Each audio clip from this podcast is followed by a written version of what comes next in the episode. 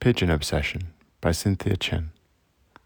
A pigeon died outside of my window on a Saturday morning, or a Friday night, or a Thursday. I'm not sure. It leaned against a tree until someone noticed it and shoveled it away. There was too much tranquility in its moment of death. The stillness still disturbs me.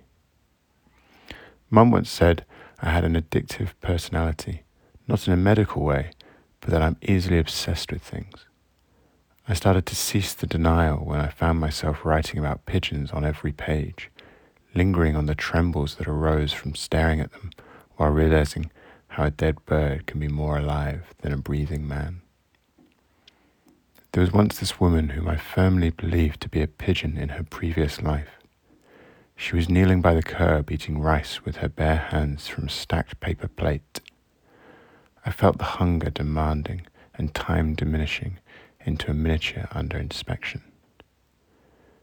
There are things that resemble eternity, like doing laundry, like waiting to be seated on a Saturday night in Manhattan, like mourning or loving, like forgetting or remembering.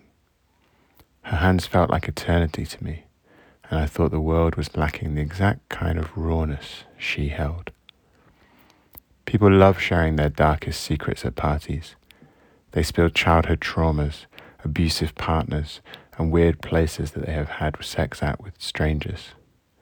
So when I shared that I once dreamed of voluntarily being eaten by a starving pigeon and masturbated inside the warm, dying body, the room went dead silent. But I've never felt more alive than in that moment of speechlessness.